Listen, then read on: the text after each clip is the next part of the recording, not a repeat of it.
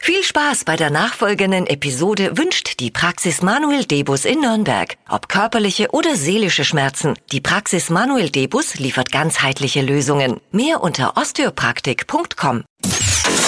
Hypes, Hits und Hashtags. Flo Kerschner Show Trend Update.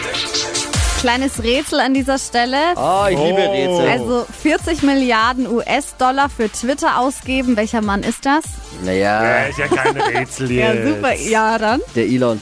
Ja, der Elon und äh, der hat da ganz schön viel Geld rausgehauen und jetzt musste wohl eine andere Alternative her, um Geld wieder reinzubekommen, denn er hat jetzt äh, einen ugly Tesla Pulli Oh. rausgebracht, also so einen ugly Christmas Pulli in Rot im Weihnachtsstyle, auf dem halt so Teslas drauf weiße sind? Teslas mit drauf sind. Witzig. Ja, kostet äh, 65 Dollar, Ui. sind aber jetzt schon ausverkauft. Also er hat sie Ah, dachte rausgebracht und waren sofort wieder ähm, ausverkauft.